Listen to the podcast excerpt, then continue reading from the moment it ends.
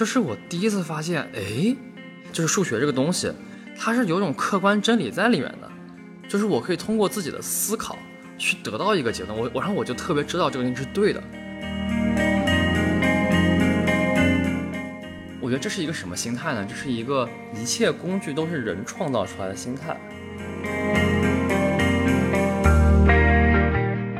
我觉得那之后我看到的数学是两种，就是一种是算出什么东西，还有一种就是单纯的欣赏。对于数学很复杂的一段感情，那今天可能得到一些些和解。嗯，就尤其在你说数学不是聪明人的特权的时候，我觉得我是很动容的。你现在收听的是《爱与星球》。爱与星球是一个关注内心成长的线上社区，让每一个生命在爱之中得到绽放。关注同名公众号，阅读星球小伙伴的生命故事，了解入群方式和我们的活动信息。我们期待在星球上与你相遇。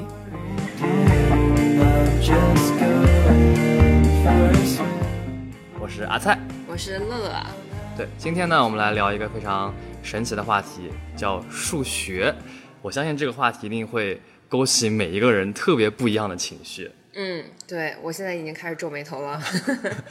对，啊，我们我们两个人在这个数学上的背景也特别不一样，然后所以可以请乐乐介绍一下。嗯，对我是一个纯文科生，我从小到大可能对数学的兴趣也就一般。嗯，然后再比如说高考之前。嗯，我还是可以运用我的努力来应付一下在数学方面没有天赋的这种 这个配置。我一直不 get 的数学，嗯，我很想努力学好，但是我就是学不好，就是学不太好，就是老师眼里面那个没有太多天赋，但是还很努力的那个那种小孩。我是大学之后也再也没有学过数学了。嗯，大学我是去了一个呃，有点像。呃，文科类，但它又不是文科类，它是一个艺术类的院校。然后它那个艺术类的院校里面，它连大学数学都没有。我又学了一个特别特别文科的专业，以至于就是呃，GRE 数学 是我人生当中最后一次碰数学了。我以为你要说 GRE 是你学过最难的数学。哎，我也是。真的吗？因为我 GRE 数学好像也也没有考满分，就离满分还是就是大家可能中国人会考一百七满分嘛，那时候会考一个一百六十九、一百六十八，最低也就一百六十七。我记得我考个 第一开始可能考了个一百六十三还是多少，而且我我都觉得我答的可对了。嗯嗯嗯，对，我觉得那个对对我来说已经挺难的了。Anyways，就是那个是嗯，在此之后我再也没有碰过数学。嗯，到现在嗯。就是算算那个那个二位数，就是什么？那那叫啥？加减法吗？对对，一百亿那加减法，我都为了不丢人而就是就是掏出计算器。嗯，对，嗯，但是阿菜特别不一样，他是一个从小就特别特别喜欢数学的小孩儿。嗯，是可能就是四五年级就开始去学奥奥数竞赛了，也是在初中、高中也都是在念竞赛。结果由于对数学的爱吧，然后大学也选了这个数学的这个专业。嗯嗯，他就是，然后到了大学还继续搞数学计算机竞赛。之后呢，他就上班了。上班虽然说也是他是程序员，我觉得已经是一个跟数学啊、什么算法啊什么非非常高相关这样的一个工作，但是他还是觉得他离那个。数学之美，离美丽的数学远了那么一步。然后他就是呃，还给自己找了一个纽约的奥数学校，开始当起了奥数老师。然后每天每个周末都要给小孩们讲奥数题，他在里面乐在其中。对，这个奥数学校是一个特别神奇的故事，我们等会儿可以好好展开。对，然后但是就是总总结来说，我是代表了可能。呃，比较少数，就是真的特别喜欢数学，觉得它真的很美的人。然后我们今天就可以来展开这个对话，然后给大家互相理解一下，为什么会有人觉得数学特别好玩，特别有意思。所以为什么？呃，我们不要急，我们要先从我们先请乐乐来介绍一下，就是他好像也没有那么喜欢数学，就是我觉得对于普通人来说，数学给大家造成的主要是创伤。嗯，对，我觉得我们可以从这里开始。嗯，比如说你要是问我，就是现在你一想起来数学，你会想起来什么？嗯，我会就是我已经想不起来那些我学过的任何一个公式了。嗯，但是我会想起来两个东西。嗯，一个东西它叫做四千题题库，我不知道这里面听众朋友们有没有我的初中同学。如果有我的初中同学的话，那你想到四千题题库的时候，当我讲到这几个字的时候，不知道你脑子里面作何感想？它是一本从初一到初三所有的数学知识点，它一共用四千题的形式来把那一本书吧，那个那个书里面就有他们差不多四千题左右。嗯嗯，从初一到初三，嗯，然后这个呢是一本特别特别重，书页都是黄色的，然后题写的密密麻麻，都没有给你留任何任何一点给你做题空间的一本题库。我从初一背它背到初三，这本书上贴满了我的便利贴，我的小纸条，以及我的就是那种白纸上面写的解题思路的那些卷子。嗯，然后它可能本来就有差不多两寸厚那个感觉，嗯，然后加上我那些所有东西，它得有个，它我觉得它得有个三寸厚，就是这样一种感觉的书。我从初一背到初三，这就是我的噩梦啊！因为就是每天上学，我都觉得我背着一个千斤重的东西，它就是数学习册，你知道吗？我觉得一天都不能把它放在家里。我们老师就是每天都会给你留几题，哎，你回家做，然后哎，我回来讲一讲，查一查你们有没有写，哎，我在课堂上再让你做个两三题，然后你再把它带回家，你再去写写数数学作业去。嗯，嗯，来来回回，这个东西一直在我身上，就成为了我一个没有办法抛下去的负担。我一想起来数学，我就想起来那本泛黄的题册和我像老黄牛一样在那儿耕地的那个身影，太可怕了。我也会随之，我就会想到，就是我一学起来数学，我真想到了我一个在面朝黄土背朝天耕地的老黄牛，知道吗？我那个篱笆还不是非常的好用，然后。很沉重。对，非常沉重，不还还不好用，你还你还得来来回回的搓弄搓弄，然后你 走也不是非常非常大步可以大步向前的那种走。但是相比起来，我觉得我很多理科学的好的那些，主要是男生朋友们嘛，嗯他们在我心里面就像一个彼得潘、小飞侠一样轻松。他们从来不用着陆，不用 在这片土地上做任何的耕耘，他们就可以到处这里抖一抖金粉，那里抖一抖金粉，然后就就散播一下自己的这个聪明和才智，哇，整张卷子就做出来了、嗯 m i r a c l e happened。然后就我就觉得觉得对比太强烈了。然后这本习册，我觉得就是代表了我这么多年来学数学的那么样的一个缩影。嗯，所以这个沉重的习题册是一个什么感觉呢？给你的感觉？嗯，就是负担感，嗯，数学是个负担。对，是个我永远只能靠蛮力去克服的负担，只有这一个办法。然后这个东西永远在我身上就这么重，我怎么拖它也拖不下来，不知道用什么轻松的方式可以化解。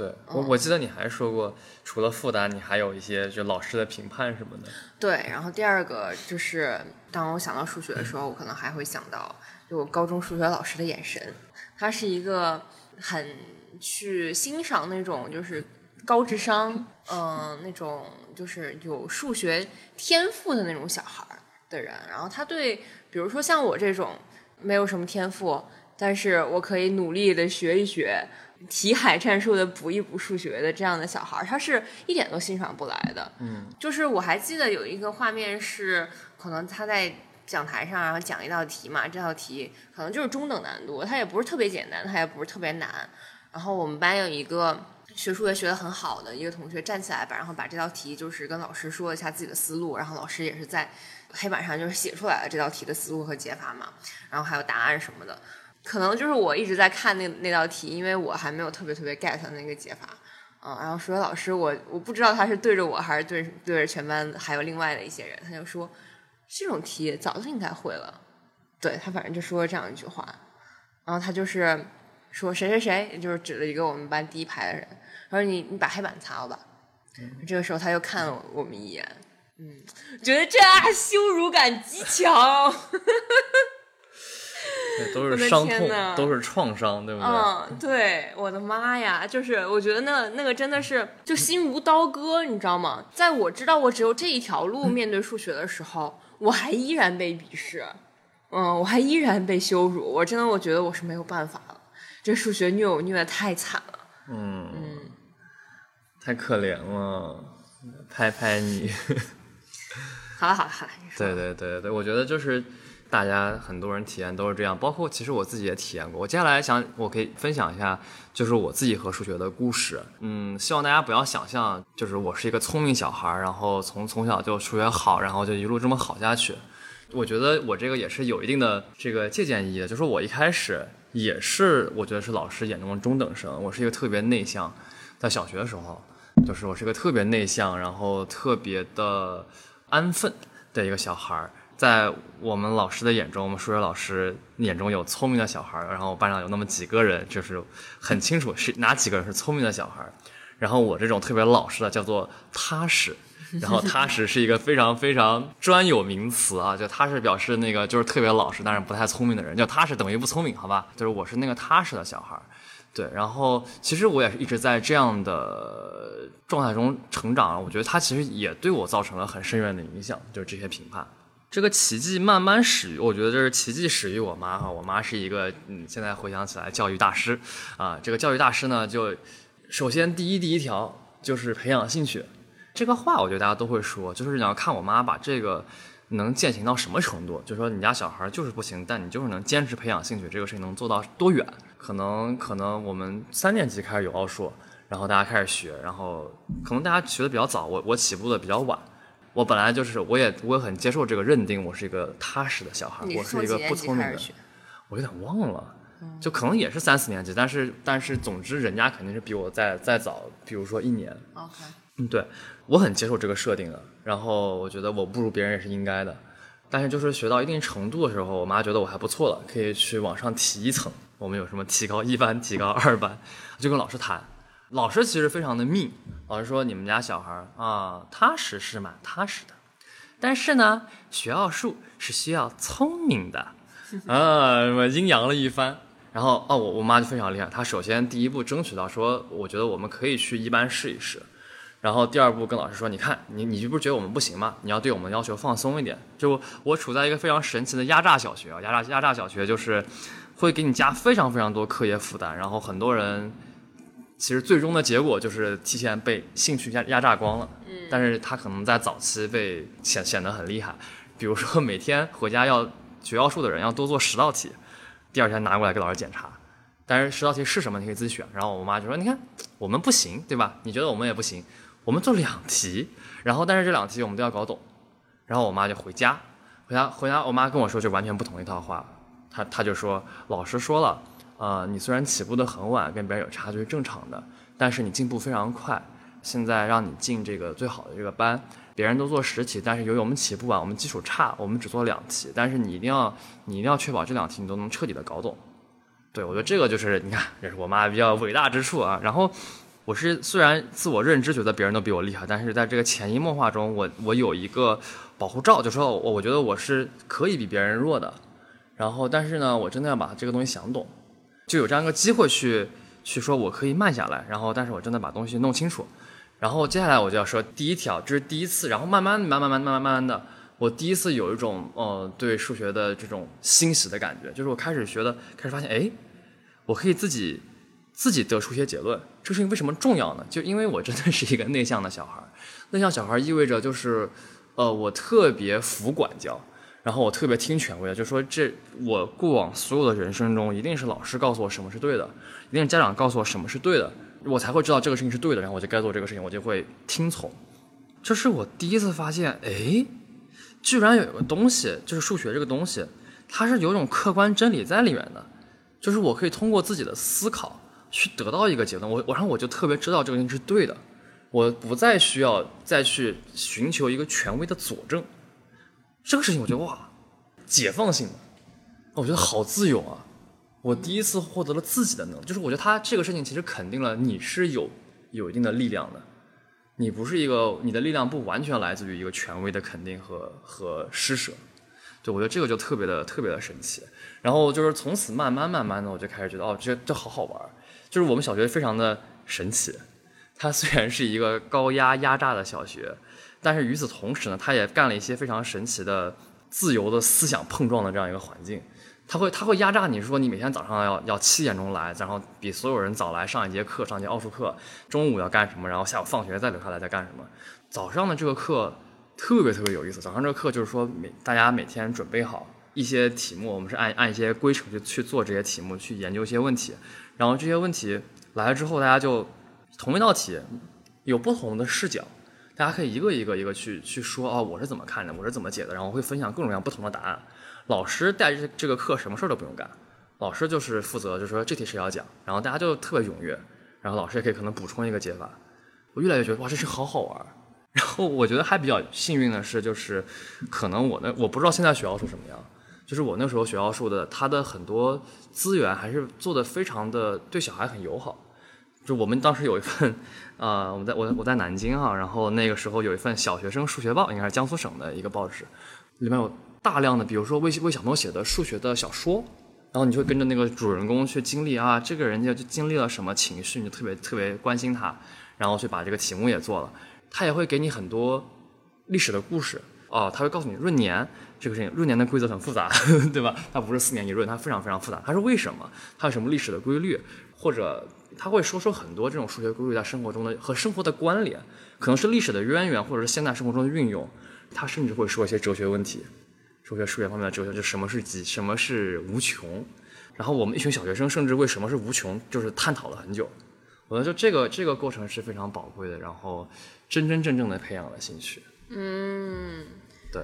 所以你的兴趣，你你你，我觉得那你学数学，你说了这么多好玩的就是一些，就是跟数学相关的这些历史故事，嗯，和这些就是哲学思考，或者说嗯背景根源，嗯，它这这些数学是怎么算出来的？那你觉得，嗯，这些东西会给你一些动力吗？会会会会非常有动力，因为我我能够想象大家觉得数学是什么。嗯，大家觉得数学是一个是一套莫名其妙的机器，机器是冰冷的，就是机器是是严格的，机器是不容许你犯任何错误的。然后你也不知道为什么要有这个机器，为什么这个机器这么运作？但是你会被你会被考试，考试就是告诉你，来，现在把这个机器拖过来，你给我按几个键，你可别给我按错了。嗯，就是机器是一个工具，它是要实现一个目的的，但是你你对这个目的没有认同感。嗯，对，这个是一个最大的问题。但是在我们学的过程中，我觉得就是你觉得这个东西太好玩了，这东西是有历史的渊源。比如说几何，可能大家以前就是种田啊、测算啊，就是要测这个东西，等等等等。然后你可能会自然觉得，哦，我我想知道一个东西，我想算出个什么东西来。你想算出来，你就得去找怎么算。你有这个目标的驱使之后，接下来的学习就会变得非常有动力。哦，你能举一个例子吗？就是具体的，嗯你觉得可能大家会觉得啊，这个东西就是一个公式，或者说呃一个定理，但是你你确实能在实际生活，但是对你来说，它是一个实际生活当中需要被解决的一个问题，它才被发明了这样一些一些工具，嗯的例子吗？呃，我可以尝试说一下，比如说三角函数，我们之前聊过这个事情。嗯，对，三角函数是一个，对吧？之后，可能，初中学的这样一个东西。三角函数对于有的人来说，它是一个上来就是有一个东西叫 sin，有有个东西叫 cosine，嗯，然后你就开始背了，什么 sin 四十五度是个是个什么数值，嗯这一切一切都变得莫名其妙。为什么我要背这些东西？嗯，他们在干嘛？但是其实这一切都是有很强的道理的，就是一个直角三角形，当它确定了一个角之后，它的形状是确定的，形状确定的意味着它之间的边之间的比例也是确定的。嗯呃，我记得应该是人在航海的时候吧，具体航海时候要做什么样的计算，我也没有仔细的想过，但是我知道，就是人在航海的时候是要做很多很多距离和角度的这种计算。当我确定一个三角形的形状之后，我想描述一下它的比例。嗯这个关系就是一个从角度到边的比例的关系。这个事情变得相对自然一点，就说首先你有一个目标，有这个目标之后呢，你选择了一个方法，就是你可能去探索各种各样的方法。那我我们最后选择的方法是用一个角度，是我们定这个角度之后，sin 就是这个角对的那个边，然后和斜边的比例，它是它是描述了这一些长度的关系，就是是这么开始有的。然后有各种各样三角函数，然后你就知道，OK，我们想从想从角到边，想从角的数值到边的关系，然后我们才发明了这个东西。然后有这个定义之后，我可以开始推导很简单的，比如说什么叫 sin 四十五度呀，对吧？就是你可以开开始算这些东西，然后可以慢慢慢慢的开始很自然的把这个把这些知识自己 build out 出来，把它建立出来。对，嗯嗯，大概这样，可以啊，可以、啊。你觉得会有帮助吗？会有帮助，就是我、嗯我小时候可能就觉得就是三角函数可它就是为啥呢？嗯。嗯对，我想强调的就是，我一一次又一次的经历了就是刚才这样的过程，它是一次一次正向的强化，它强化的在告诉我，就是说一切，首先一切都是有很强的动因的，是人真的很想搞懂什么东西，这是第一点。然后第二是，当你真正跟这个动因同频的时候，当你跟当时的人类一样想，哇，我好想搞搞清楚这个事情的时候，这些工具就会变得很自然。就是不恰当的例子，可能当你很想热饭，你天天都想热饭的时候，微波炉就变得很自然。但是如果你一生下来就扔个微波炉到你面前，说你要学习微波炉的操作，你会觉得很很很烦人。嗯对，所以说这一切始于始于我想把饭热了的这个这个心情，嗯你得跟他先同频。嗯，对，我觉得是有一个动因要在的，而且我记得你之前也跟我说过，你在这个有了动机，然后还有要测出来这个结果，这中间你还会有一个欣赏这个工具的过程，我觉得这个特别好玩。嗯对对对，就是因为我觉得这是一个什么心态呢？这是一个一切工具都是人创造出来的心态，这是一种平等的心态，就是说不是有个人扔个微波炉给你，在我们这个比喻中哈，当我想到了把饭热热出来这个任务的时候，我开始思考哪些方法可以加热它，我是可以慢慢思考、慢慢慢去演化这些工具的。我认为我是设计这工具的人。当我拿着这样的心态的时候，我就再也不是一个接受者。接受者是一个是一个没有力量的，就是说我我只能被迫去理解，我不想理解。但是我我觉得出于我的幸运嘛，我不知道为什么，我就上了一个正向循环。这个正向循环里面，我是非常有力量的，而且我每做完一次，我就更确信了我的力量。就是我知道历史就是人创造的嘛，你也是个人，你也可以来创造创造。哇，我觉得太不一样了！我每次学数学，我都觉得我自己好无力啊！我为什么要，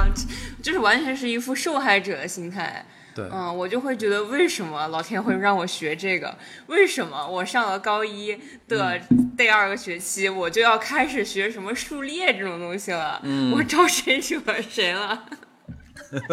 对我就会有这种感觉。但是你就是第一，我觉得你是在这个正向循环当中，你越来越找到了自己的力量。和你的这个权利，你是对于这个工具，你是你是他的，你是他的 agency，嗯，然后你有一个这样的过程，还有一个是，我觉得你学数学不苦，哦，可太快乐了。对，你是你是有很多自己的向往和这个快乐在里面的。对，我觉得那之后我看到的数学是两种，就是一种是算出什么东西，比如说简单一点，想算出什么东西，然后和并且创造工具去把它做出来；还有一种就是单纯的欣赏，就是说事物会向你呈现出一些结构，非常简单，比如说中国的这个天干地支纪年法，它其实就是说天干是一个十个循环的一个东西，地支是一个十二循环的东西，它们其实是有动态的，它们在不滋不滋往前走，甲乙丙丁戊己庚辛壬癸。然后又甲乙丙丁戊己壬戊己庚辛这样下去。如果我不仔细思考的话，我会觉得这两个东西的互动是场混乱的，就是一团模糊。但是如果我仔细思考，我会发现他们会他们会开始向我呈现出一些规律。比如说，为什么六十年一甲子？我非常具体的说一个问题，嗯你知道吗？嗯，因为是十跟十二的最小公倍数。哎呀，天哪，你怎么知道答案呀？来，我们假装他不知道啊。那你说吧。对啊，就是因为十和十二，其实如果随便组合的话，可以组合出一120一百二十种，嗯对吧？但我但是当我说出一百二的时候，这已经比胡乱组合，这个在我脑中一团模糊的形象要清晰一些了。嗯但是，一百二十这个数字是不对的，是因为，比如说十这个循环，它循环六次的时候，六十年过去了，这个时候十二这个循环正好循环了五次，嗯所以说他们就是又会又会从六十年之后甲子年又又又开始了。嗯，所以说这其中在一百二十种胡乱的组合中，其实有一半是不会出现的，就是开始呈现，比如说六十年一个循环，这是一种结构，就有一半的这个天干地支组合是不会出现的，它也是一个结构，它开始开始开始向你呈现出更多的规律和结构，然后你会发现，就是说，当你愈发思考这个问题，然后就是你脑中的一团雾，慢慢的会出现一些轮廓，会出现更多的细节，你就会感受到这是一种欣赏的过程。嗯，嗯，怎么样？我都不知道接什么好了呢。我的捧哏啊、就是遭遇了历史上非常重大的危急时刻，不知道如何接下去了。啊我的脑子已经，没有没有，就就是我就我已经我的我的脑子已经被占用了。啊、s o r r y 对，总之我就说，就是有其中有很强的是欣赏的成分，比如说当数学或者当你决定去探索一个什么问题的时候，它就是一个原本是一团模糊，我啥都不知道，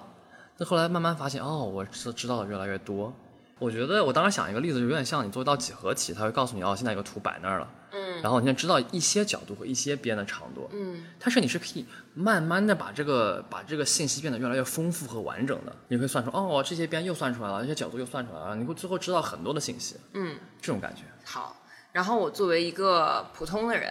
普通数学数 数学憎恨者，嗯 然后比如说我现在对你一个很大的好奇是，我刚刚听你描述了很多宏观的东西，嗯，那我们就是把它拉到这个更微观或者说更落地的一个层面来看，是说你是怎么能把每一道题都做出来的呢？你是为什么每一次你都知道这个题该怎么做了呢？嗯嗯，这个对我来说就是非常神奇。比如说，你要是跟我讲什么这个数学的这个来龙去脉，你可能能激起我的兴趣。嗯，但兴趣，嗯、它跟它实际的解题还是有一段有一段的差距的。你的这个差距，你是你或者说你这个沟你是怎么跨过去的？我想先听一听你的体验，就是因为我我理解就是说，你对数学最终感觉数学都是做题，就是为了考试啊，为了什么，就最终它得落到做题上面。嗯对，所以你对做题的体验是什么样的？嗯，我觉得，嗯 怎么了？我想想啊，嗯，我觉得有一种很强烈的被审视的感觉。嗯嗯，然后有一种很强烈的，他说我要来考考你了，我看你有没有懂，对，嗯的这种感觉，就是我脑子里面可能会混乱，我理不清，就是所有的这些概念啊，或者说呃这些公式，而且还有一点是，我不知道什么时候要用什么公式。嗯就是我不知道面对一个非常非常迷雾阵一样的东西，我要从哪儿开始。我很多时候就是我知道，有时候你想想一道题，你第一步想出来了，你可能下面你就随之你就想出来了。我很多时候我是第一步我都想不出来，就是嗯嗯，要要怎么解，这个就挺难的。其实我在这个里面听到了一些想象，就是说，你想象中有一个，如果题能够很舒服的解出来，应该是一个怎样的感觉和流程？嗯，可能是我为数不多的嗯。一些就是解题解的非常顺畅的那种体验，就是就是这种，就是从可能从第一步，然后就是解的还挺顺的，然后就一直顺下来了。嗯。嗯。我想我想给你一个很大的确认，嗯。就是说，那我也经常碰到看到题目不知道怎么办，就是说这些东西是非常正常的。啊，这正常吗？嗯，因为你有个想象叫做，就是有个东西叫解题解的顺溜，然后并且这个顺溜是一个 package deal，一揽子是一个一揽子的体验。就首先我看到题，哇，我知道怎么做了，我做出了正确的第一步，然后后面哎，我知道下面一步该 apply 这个公式，下面一步该该用这个公式，然后就做做出来了。然后我想跟大家确认，就是我有会有很多很多时候我也不知道该怎么办，然后但是呢，我这个有嗯，我觉得非常好的心得要分享。我其实不知道，我其实不知道别的呃学得好的人是什么样的。我怀疑其实有很多人是题海刷出来的，他可能像一个人工智能一样，就是 到这个时候差不多该干这个事情试一试，该干那个事情试一试。我我觉得可能我在比如说初中之前我也是这样，包括到初中啊，整个初中我也是这样，就是说这个事情如果我见过，呃，我可能就是我知道该怎么办。哦，这个情形出现了啊，我知道该干什么了。没见过，我傻了。我觉得会有这个成分在。我直到初三，我进行了一个非常刻意的一个练习。我就是很很烦，尤其是竞赛题，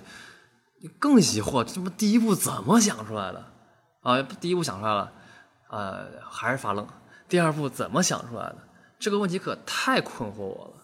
我也没有什么非常具体的秘诀，我的事情就是，我就开始不停的琢磨这个事情。具体来说，在行为上看答案，我也不知道为什么，我就非常的耐心。呃，因为大家就说我做不出来题目是一种非常痛苦的体验，我看到答案，也许也没有完全看懂，我就赶快过了。我对看答案的标准极为极为高，就说首先从看答案来说，就是我不我不会停在说我看懂他在说什么，就是他说的话有道理是没有用的。就首先大家可能他说的话也没完全懂，但是说答案看过我就过去了。首先他说的话我肯定要百分之百看懂，第二我就开始我就会非常痛苦的开始抠，凭什么？我就坐那儿想，凭什么他想着第一步？对，然后所以我看答案其实是这样的一个过程，就说一个题，假设一个一个数学题，它其实有三个非常关键的步骤，然后如果我第一个想不出来，我就看答案的第一步，我就不会直接冲了，我这个这个过程需要你有非常高的耐心，我就回来想，哇，为什么？他咋想到这一步了？然后接下来就是玄学，就是我想干的事情是理解他为什么能想到这一步，但接下来就是说，通常是通过对于问题的理解，就是说你看这个问题，哦，其实我们知道这两个东西了，我可我可想知道第三个东西了，哦，那现在如果可能知道知道一个另外一个东西，我可能就对他很有帮助，啊，这可能是一种方法，我可能会用各种方法去帮这个人圆这个答案，这个人没有告诉我他为什么这么想，我就反复去想我怎么帮他圆这个事情。然后在这个漫长的锻炼中，我开始建立出一种寻找的方式，就是当我不知道该怎么办的时候，我可以开始去分析这个情境。这个其实跟你做任何事情都是一样的。其实哈，你是面对数学，大家有一种就是习得的无助感。但你做任何一个你正常的事情，你说哎，我突然不知道怎么做了，你想看啊，我现在手上有什么？然后现在情形是什么？有哪些东西看上去很困难？有哪些东西可以试一试？这些其实是都是常识，但是说你需要。反复的锻炼去增强自己这个信心，说我是可以不停的理解情形，然后去往前走的。然后我看答案就是第一步大概到这个程度，我再开始想我第二步能不能想出来。如果想不出来，我再看第二步他是怎么想，然后再反复这个过程。所以我这看答案的过程会比正常人长很多很多。哦，听出来了，你这就是一个建立髓鞘的刻意练习啊。对对对，这是一个非常需要决心的刻意练习。对呀，就是很多时候。大家不想刻意练习，就是因为他觉得在刻意练习的过程当中，第一太慢了，第二自己的自尊心太受挫了。嗯，就是因为他老是觉得啊，我这个就是练不好，然后这个就是这一段很难，然后越练不好，他就觉得我好不行呀。嗯，很多人是承受不住这种压力的。嗯嗯，但是，嗯，你承受住了，这是为啥？我也想解释一下，我觉得是首先我也是跟大家一样的，就看答案啊，第一步神来之笔。然后画一条神之辅助线，比如说，我也痛苦了很久啊，我痛苦了很多年啊，我也不知道为什么，反正有一天我就是真的忍不了，我真的忍不了了，我觉得我好我好无能，我只能就是做出来我我见过的东西，就我只是一个模仿机器，我太垃圾，就是我看似我成绩不错，那可能那只能说明我找到了正确的资源、正确的书籍、正确的老师带我去看一些，带要带我去看一些这个套路，啊，对中国人喜欢套路嘛。嗯，就是我觉得当时我就是这个套路的水平，我只找到正确的套路集，嗯。啊，我看过正确套路集之后，我就会在考试中显得很厉害，嗯，但是我觉得我我太弱了，我可太纸老虎了，这一方面就是积累足够久，我很想知道到底是怎么回事，另一方面，其实这些事情也没有那么的不自然，就是比如说我刚才说几何题，想象你在做一个几何题，你知道一点点边一点点角。你是可以乱推一些东西的，你是可以乱推推乱推推，这个情形是会变清晰的，这个情形会变清晰一点。然后你想，哦，我希望它再往哪个方向清晰一点呢？这些东西是其实也是自然，也会有时候会在脑脑子里蹦出来的。你偶尔蹦出来，你抓住这些瞬间，你会发现，哦，其实我可以试着永远都尝试找到这样一个自然的感觉。嗯，对，可能也包括我之前学习，就是之前我就已经说，我我对就是说去理解这个动因。然后自己自己去发明这个数学的这个体系，我是有很多这样的经验的，所以说我对自然的理解有很高的要求。然后我我通常我永远会就是停下来，然后把自己的理解干到那个程度，干到那个超级自然的程度，然后再往下做。就是我可能有已经形成了这样的习惯，所以说在我说解题的这个事情中，停下来想变得更自然了一点。就是你这个髓鞘就已经练成了。对，然后我觉得这个对我的帮助非常大。就是在高中的时候，我就从高中开始，我觉得我真的觉得 OK，我的那种自信是是是下一个 level 的了。因为原本的自信就是套路我见过，但是我慌的一批，对吧？我就是我见的套路比较全，对吧？等于说，你想想看，这个意味着你要找一个好的老师，这个老师很知道一个这个比赛出题的套路都有哪些，他能够帮你把这些比赛的套路都 cover 好，你就厉害了。嗯，但其实你是纸老虎，你慌的一批。但是从高中开始，我觉得我就进入了一个新的阶段，我就觉得 OK，就是这下真的是没有见过的东西，没有关系，一切都是可以从零开始自己探索的。哇，我浑身起鸡皮疙瘩！怎么有人把数学玩成这个样子？太不可思议了！对我之前见那个阿蔡的高中同学的时候，那个他们那帮高中同学 就对阿蔡简直就是像神一样的崇拜，然后天天跟我说说啊，上高中的时候我们还在玩泥巴，然后蔡思远在在想，就在在想什么？哎呀，忘了，就是在想一些一些数学问题啊，在想就是这个、这个二为什么是什么自然数为什么？anyways，哎，就他们瞎编了一个问题啊，对对对，就是我在我在那盘算一些问题，对，对就反正是一些非常就是大神才会想到的一些数学、数学再加上哲学的问题。对我我脑中一直盘着这些问题，然后我就又要又要感谢小学那些东西，就是小学，比如说那个关于无限的讨论，嗯，我真的是盘在自己心里面。我想说就是就是不光是解题，还有很多很哲思很美的东西。对，那个如果有知道的人，那个叫希尔伯特旅馆问题啊，就是说有个能装无限的旅馆，不啦不啦不啦不啦。小学时候我们特别不能理解他在干什么，然后我在心中一直带着这个疑惑，我回到初三，我终于把这事情彻底搞清楚了。对我脑中一直会装这个东西。所以这是什么呀？哎，我跟你说一下，嗯，这可能让你非常 confused，但我们可以试一下，就是说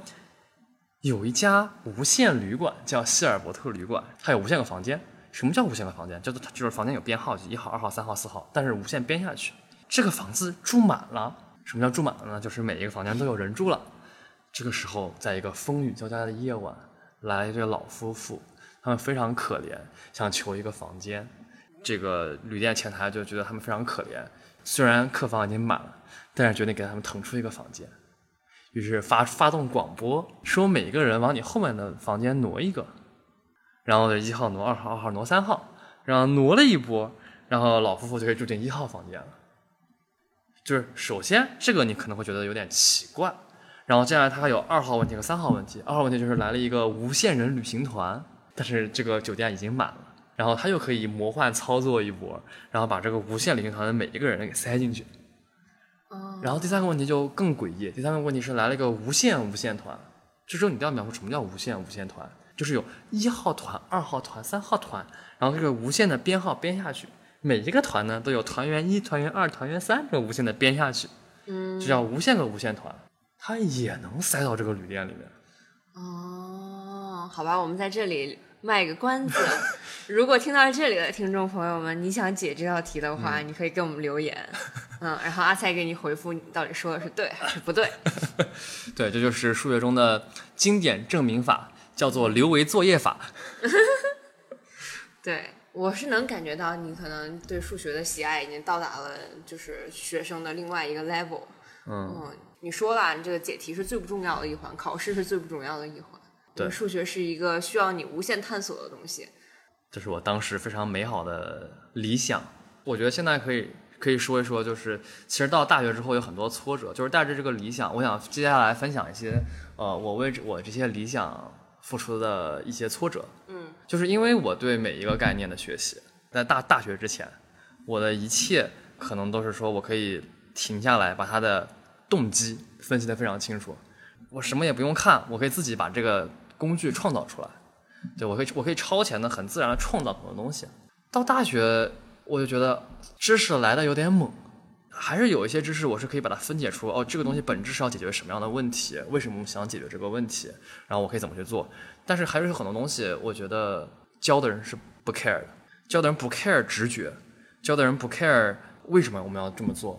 因为我觉得他们有有他们的道理，就是说，因为高等数学是非常宏伟的，然后其实大学学的也就是它的一点皮毛。他们在那个宏伟的地方，就是逛久了之后，这些基础问题就会变得特别的应该被解决。就他在一个对吧复杂的宫殿逛久的时候啊，那我们这个这里面有一些常见的现象，我们要解决一下，他觉得特别自然。但是对于我来说，我觉得特别不自然，因为大大学数学非常抽象，所有的抽象都应该来自于具象的重复。一个具象是你做了无数遍，你觉得哇，为什么我要做这么多遍？这里面是不是有点规律什么的？然后这个抽象才变得很自然。对，然后就是大学他不会做这些东西，于是呢，我会觉得很痛苦。然后我每一个概念我都想做到我自己的那个标准，就是真正的特别特别的理解，但是根本来不及。哦，我大学很多概念我可能我记在心里面，我工作之后很多年，我我我终于盘清楚他他他想干什么了，日后终于理解了。但是当时没有人能够用我想要的方法告诉我。哦，但是我又对这个方法特别的执着，可能有种就是你可以说是执念，就是说我只接受这个方法，我只接受一种彻底的理解，彻底的直觉，然后导致我就学不下去了。就大学时候学的很就很很失败，很多东西没有学的很明白。嗯，对，但是这些疑惑盘在心中，我我可能我可能在工作之后慢慢的解开了。嗯，对，就这是一个，但是这是一个巨大的挫折。就说我不可能像我比如说原本的幻想一样，原本的可能在高中时候幻想就是，啊，就是继续在数学和物理的道路上探索人类的真理的，就就是那种那种级别的事情，我完全做不了，因为 学不会。然后就转学计算机了吗？对啊，计算机就是当代的斯文扫地啊！这所有的 PhD，所有的这个科研人员，最后为了为了一口生计干什么？当程序员吗？斯文扫地的世界啊！但是你当程序员之后，你也是对这种算法什么特别感兴趣，就是还是跟数学最相关的一些东西。对，对于我这个个例来说，算法这东西也是其实是中学、初中开始学的。嗯，它也跟数学一模一样，就是我的数学、物理和计算机里面的算法和数据结构，我可以说都是我自己发明的。对，这是一种非常美好的学习方式，正常人没有没有这种体验，就是大家都是接受这个算法，非常头疼。但是对我来说，它就是一个问题，然后我可以自己去想，然后自己真的盘很久，比如在心里把这事情磨很久，哎，两周想出来了，这个太有成就感了，对不对？而这你不可能忘啊，因为你这个太理解了。真的是等待着你把你这些自己自己发明的这些小算法啊什么的，等待你把它 传授给世人的那一天，让大家都得救。呃，算法就是这是大家都是公公有的，大家都知道的，只是说我不去看它。嗯，我我假装这种东西没有，然后我自己创造一番，然后再跟它再比对。嗯，对对对。但是确实，我们就现在可以可能可以就会来到这个教学这个环节。对，所以日后呢，由于我觉得我可太有心得了，然后我也很爱和人分享，我很爱和人就是教学。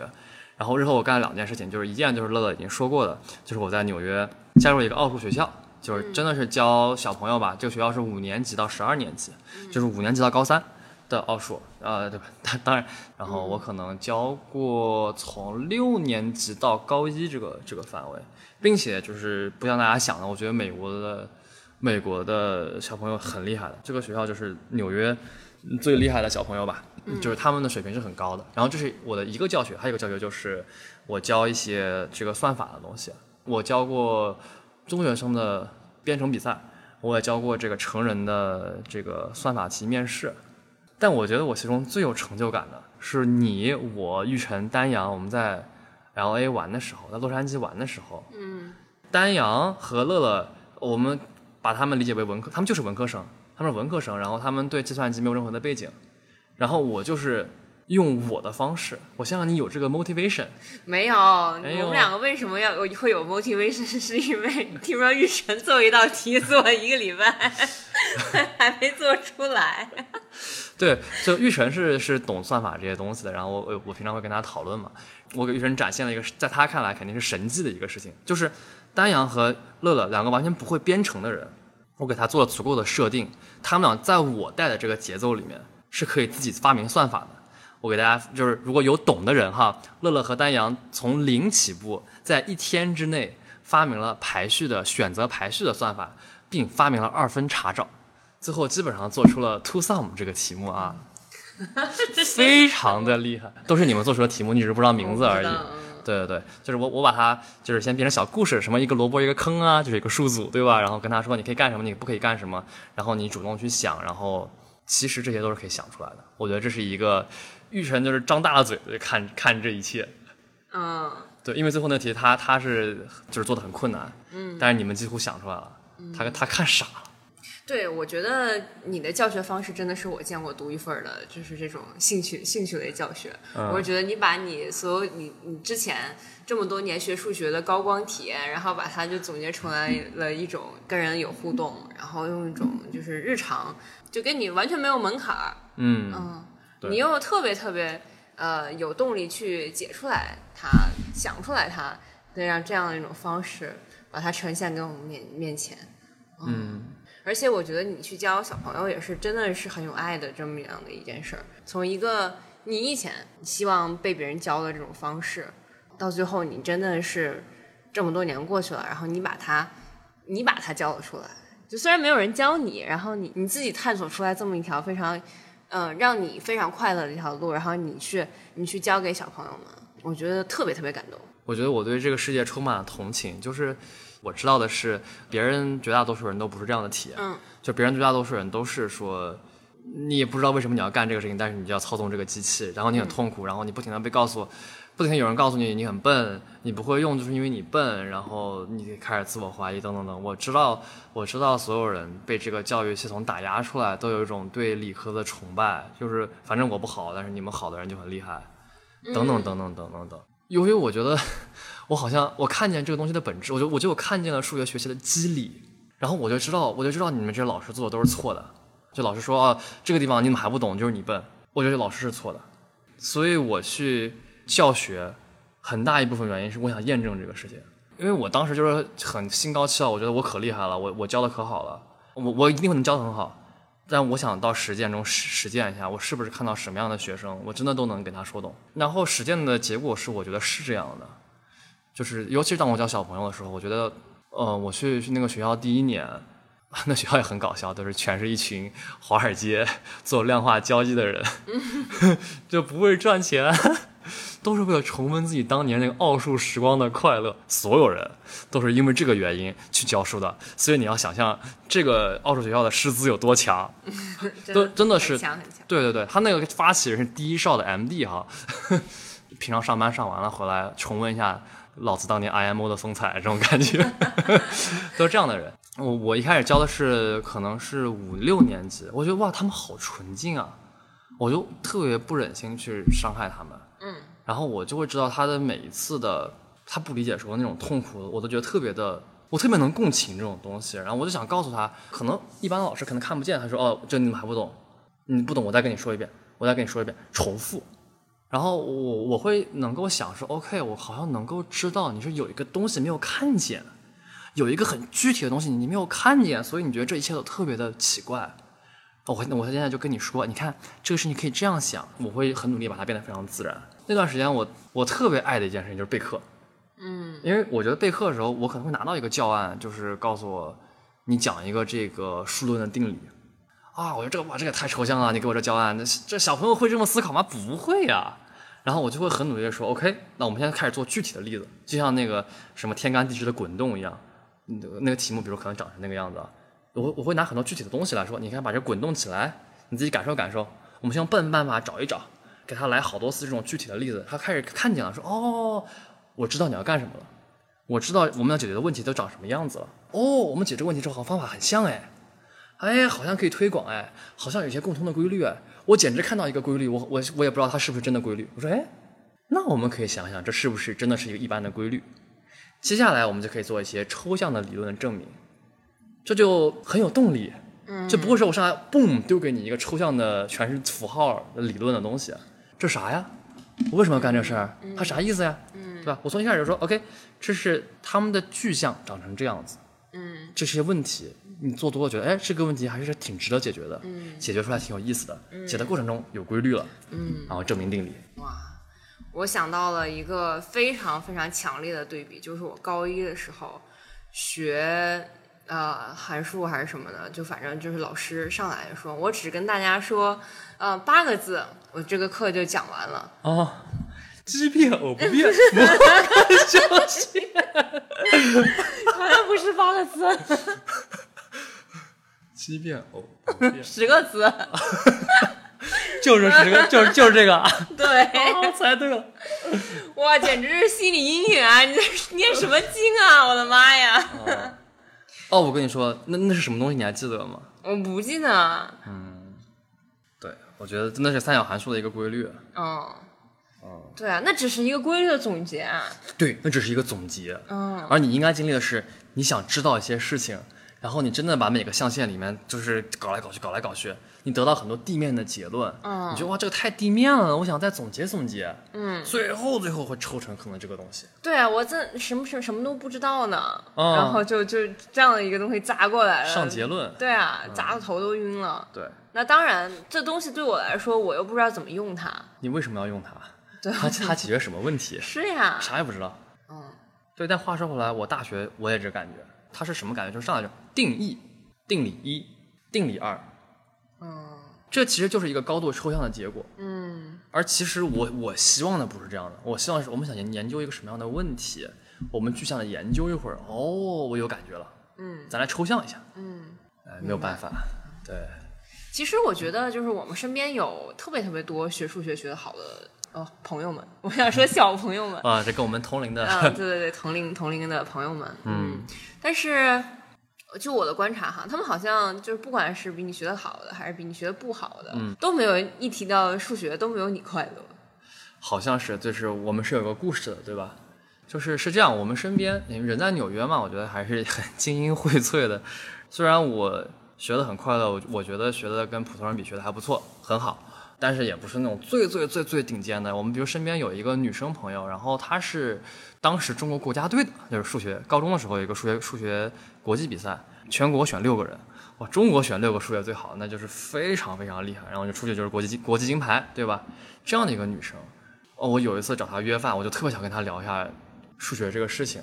我当时的一个感觉是什么呢？就是说我是一个半专业的，你想象一个运动吧，就是我像一个半专业的爱好者，我特别热爱这个运动，这个运动有无穷的魅力，然后我曾经为这个运动付出过非常刻苦的有计划性的训练，对吧？就当时比如说高中的时候，可能让大家去吃饭，我就在这边继续做题，就完，但是纯粹出于快乐，嗯就纯粹出于我要修炼，啊，我要，然后这个好玩儿，啊，这样的一个过程，我觉得我是一个很认真的自发的运动员。他在我心中就觉得就是奥运冠军，嗯，就是这个人经历过最难的训练、最严酷的选拔，获得过最高的荣誉。然后我就有一种就是说，OK，我是这个发烧友见奥运冠军的这样一个心情去跟他聊。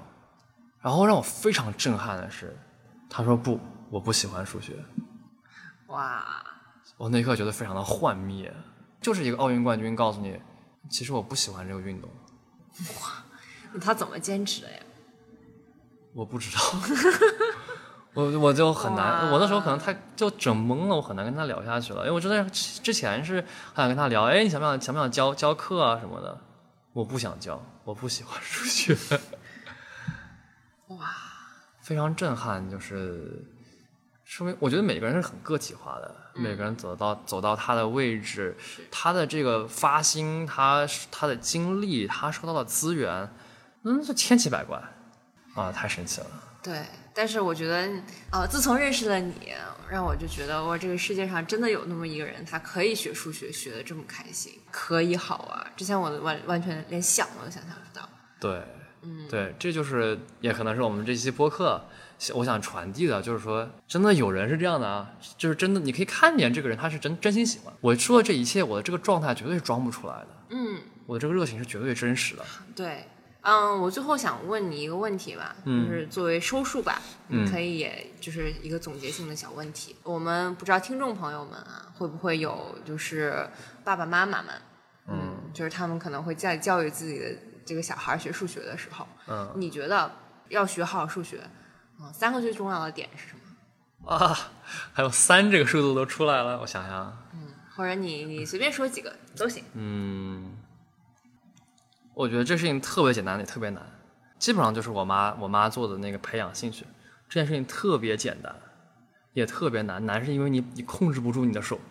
你就想让我小孩去冲一把，呃，如所以如果如果我要说的话，培养兴趣，然后让他快乐探索，让他不停的重复自己探索，然后获得成就，这种这种非常强的成就感，这一遍一遍你在确认的是他自己的力量，这不是一个聪明人的特权。你觉得你做不到，只是你步子迈大了。因为我觉得我教过各种各样的人，我对这个事情比较有有理解。你只要放的足够慢，足够有耐心，每个人有自己的节奏。你可以把一个足够慢的动作，你一定能做出这种感觉，做出这种我想我想去探索一个东西，我试一试我能试出来，这种成就感一定是可以的。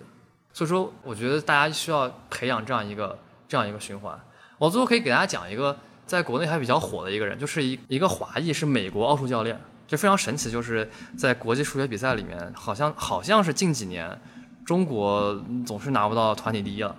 然后美国老出来拿团体第一，所以这个奥数教练也肯定有很大的很大的这个功劳。他最近他叫罗伯森啊，罗伯森好像由于是个中国人嘛，他是个华裔，然后他在中国现在也有有所走动。然后他说的就很有意思，他说我们我们美国这个奥数集训干啥呢？就干一件事情，就是最后选拔出来一些考得好，每年选拔出一些考得好的人，把你们圈在一个夏令营里面，然后让各种各样的人来讲特别好玩的数学知识，让你这个夏令营过得特别的快乐。他说这些学生。会度过非常快乐的这种思维碰撞的时光。接下来这一年，他只想着一件事情，就是我要努力，我一定要再考好。我好，我好想再回去那个地方一起玩。对，哦，我再加一个例子，这这是第一个例子，能表达我这个意思。第二个例子是国内有一个，他是专职做这个小朋友的数学教育的一个人，他也是一个以前搞数学竞赛的，我觉得他做的非常非常好。嗯，有很多我们习以为常的事情，比如说。加法要进位啊，这种特别简单的小事情，在我们习惯已经建立了，我们觉得特别自然。小朋友很多是觉得不自然的，这个事情我我都想不到。然后他会非常去抠这些东西，然后说怎么把这个东西变成一场游戏，然后让小朋友特别自然的建立这些直觉。比如他会设计一些像找钱一样的游戏，然后小朋友不停的在里面玩，不停的玩，不停的玩，然后会自动建立这种找钱、进位、十换一、十换一这种这种感觉。对他设计很多这种游戏。他也有跟罗伯森非常像的这样一个效果。上他们课的小朋友，然后小朋友回家开始疯狂练口算，爸妈都傻了，说你为什么开始疯狂练数学？他说那个老师的课太好玩了，我下周上课的时候我还想赢，我想赢，所以我要现在要把口算练一练。嗯，啊，当然很可惜啊，但是很多如果真的是有家长的话，肯定想找这个老师在哪儿。呃，到时候我可以发一下他的公众号，但是 由于双减，他也受到了很大的影响。嗯，不知道他现在还怎么样。嗯嗯，对，但是就是说，对于教育来说，我想用罗伯森和这个老师做的事情，是我觉得是最好的例子。对，我觉得希望希望未来大家都能越来越多体会到这个事情的美妙吧，这就是非常好的幻想。我这样听下来，我感觉就是我积累在心中。可能十余年，对于数学很复杂的一段感情，但今天可能得到一些些和解。嗯，就尤其在你说数学不是聪明人的特权的时候，我觉得我是很动容的。就是在中国吧，理科学的很好很好的人，那老师会对你就说啊，没关系，你这理科学的好，然后其他文科什么的什么的，你到高三，你到初三，你补一补就就就行了。然后老师会面对那些理科学的不好，但是文科还行的同学，就说你数学学不好就完了，完蛋了。你其他再怎么好，你也没有没有用。A K A 就是你可能就是笨，在从小到大受到在这么多的恐吓之下，可能对这个数学这个学科就充满了一种就是危机感，然后匮乏感。嗯。但是今天我觉得我得到一些和解是，我不会再责备自己这些事情了。就不太会责备自己为什么就是笨，或者说就是呃就是学不好这个东西，嗯，我可能会说，我当时没有摸到那条路，对，或者说，呃，就是没有一个人能用我理解数学的方式来理解我，对，嗯嗯，那那就太好了，对我觉得我作为一名曾经的学习者，作为一名业余的老师，我就想非常确认一下。一个人学习的过程是自然的，是合理的。任何一个你不懂的东西都是有你的道理的，应该被尊重的。但是我们的教教育中不会尊重这些东西，我们会觉得为什么你不懂？你为什么不能懂一下？对，这是非常奇怪的事情。然后我拍着胸脯说，呃，我觉得这一切都是老师的问题，这是老师自己对这个东西的理解太浅薄了。嗯，感觉我们又可以聊一期教育的话题了。对对对对对，如果大家有兴趣的话呢，我们以后可以聊教育的话题。嗯，好，那我觉得我们今天的播客就差不多到这儿了。嗯，也谢谢大家，如果收听到这里，你应该收听了还挺长时间了，感谢你对我们的支持。对，希望对你有所帮助，然后特别欢迎听到在评论里面你的想法。对，好的，然后那我们下期见啦，拜拜。